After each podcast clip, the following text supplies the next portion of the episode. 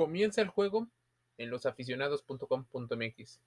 Vamos a hablar del retiro deportivo, situaciones de salud mental. El retiro deportivo y sus vías para su comprensión. Muchas personas que han hecho deporte se les hace muy complicado saber cómo afrontar esta situación, sobre todo a los deportistas de alto rendimiento.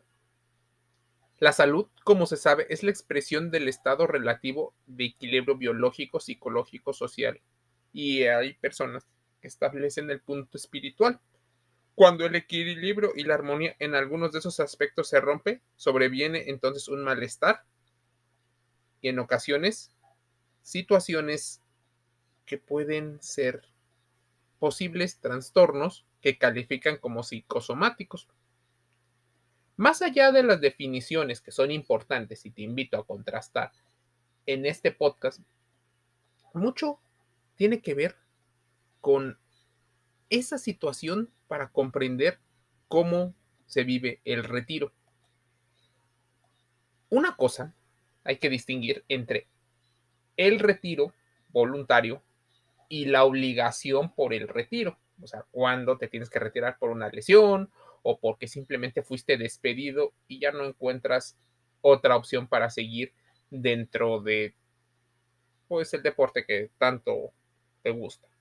¿Cómo evitar los y las deportistas en su retiro ese vacío existencial, estos posibles burnouts y crisis emocionales y existenciales que puede haber? Quienes se dedicaron durante muchos años al alto rendimiento necesitan reconvertirse y encontrar otras razones que los motiven. Algunos incluso no salen del mismo deporte.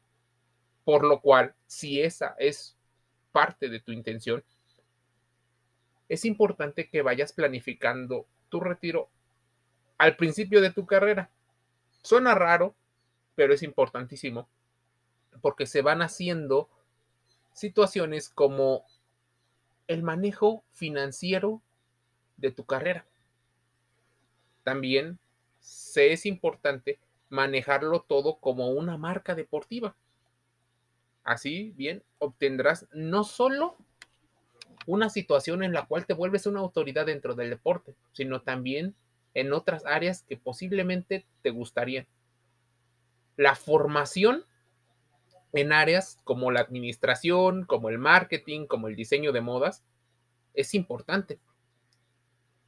Pero ante el ojo público, muchos de los contenidos que encontramos respecto a la educación emocional y al posible retiro vienen de instituciones deportivas. Pero pocas veces de primera mano un atleta es capaz de expresar con palabras acerca de qué es lo que viven. Y mucho de lo que viven, sin duda, son grandes problemas. Algunos dejan de hacer ejercicio e inmediatamente empiezan a subir de peso. Pero de una manera descomunal. Hasta pareciera que nunca hicieron ejercicio y su cuerpo, a pesar de la memoria muscular y de los hábitos, parece que no existiera. Hace más de una década, el plan para muchos profesionales era ser comentarista o ser empresario, bajo la inspiración de individuos como Michael Jordan, el cual se volvió un gran empresario relacionado con el mundo del deporte, es lo que hoy guía a muchos de los profesionales. Cuando te retiras, más allá de lo que procede, es un cambio. Muchas personas lo consideran un estilo de vida. Levantarte, hacer ejercicio. No todos pueden llegar a ser comentaristas deportivos, pues no hay tantos espacios porque comentaristas deportivos existen 5, 6, 7 y normalmente los directivos eligen al deportista no solo por su capacidad vocal o su preparación previa para reducir los riesgos que tiene ponerlos en el micrófono ante unas cámaras, sino también porque tienen enganche con el público, tienen ese engagement que se necesita para volverse una figura respetable retirarse versus ser retirado. Lamentablemente, Lo que les pasa a muchos deportistas al retirarse es que se hunden en un vacío existencial del que es difícil salir si no se hace un trabajo interno pertinente antes de marcar el punto final de su carrera. Es más, te voy a compartir una situación en la cual un entrenador, actual entrenador de la selección argentina de fútbol, Lionel Scaloni, mencionaba con respecto al retiro. Scaloni mencionaba que estaría bueno que todos los clubes estuvieran con un psicólogo que te prepare para lo que viene. Yo me encontré con que terminé de jugar, creí que estaba todo pensado, pero todas las mañanas no sabía qué hacer. Estaba en el sofá, ves televisión, llevas a los chicos a la escuela, sus hijos, pero ves un vacío que no sabes con qué llenarlo. Hoy se volvió entrenador. Es lo que le gusta, es lo que sabe, tiene a la selección argentina en muy buenos puestos en las eliminatorias. Pero esta es una de algunas historias. Algunas otras historias mencionan esa crisis que viven, la pobreza, se acaban todo el dinero, mantienen un tren de vida. Me acuerdo de una historia de Alan Iverson, pero también de Shaquille O'Neal. Podríamos relacionar este podcast, por ejemplo, con los niños trofeo, y también con aquel podcast que mencionamos, ¿por qué los hijos de deportistas normalmente no conseguían ser igual de talentosos o igual de exitosos que sus padres o madres? En particular tiene que ver mucho con el plan de vida y ese tiene en gran medida que ver con la racionalización y con la gestión emocional. Para el deportista retirarse es cambiar totalmente su normalidad, dejar al lado algo que ama y entender que deja de ser lo que proyectó. Sus deseos cambian, sus objetivos cambian. Y si no se prepara mucho antes, puede resultar algo traumático, angustiante y a veces encontrarse con deportistas en estados de depresión tremendo y con consecuencias terribles. Existen situaciones en las cuales, por ejemplo, un estudio de la FIFA demuestra que 28% de los jugadores de fútbol retirados tiene dificultades para dormir, mientras que el 13% sufre de depresión y otro 11% de ansiedad.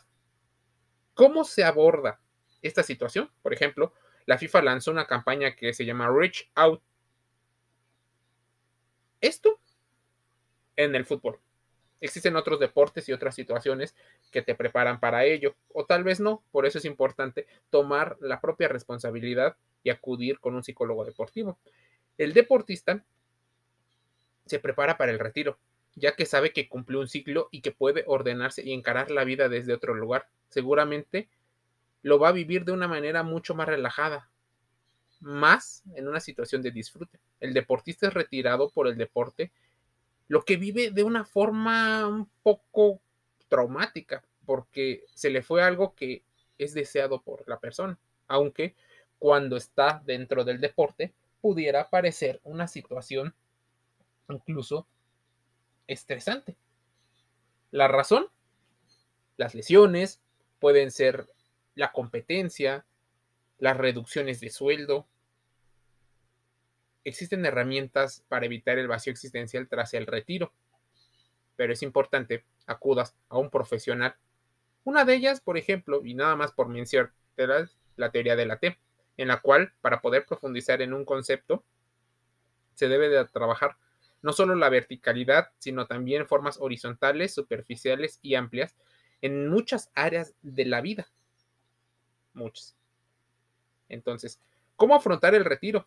Enfocarse en un plan de vida, el cual sea una etapa mientras eres deportista y la otra, ¿qué vas a hacer para cuando ya no puedas dedicarte al deporte?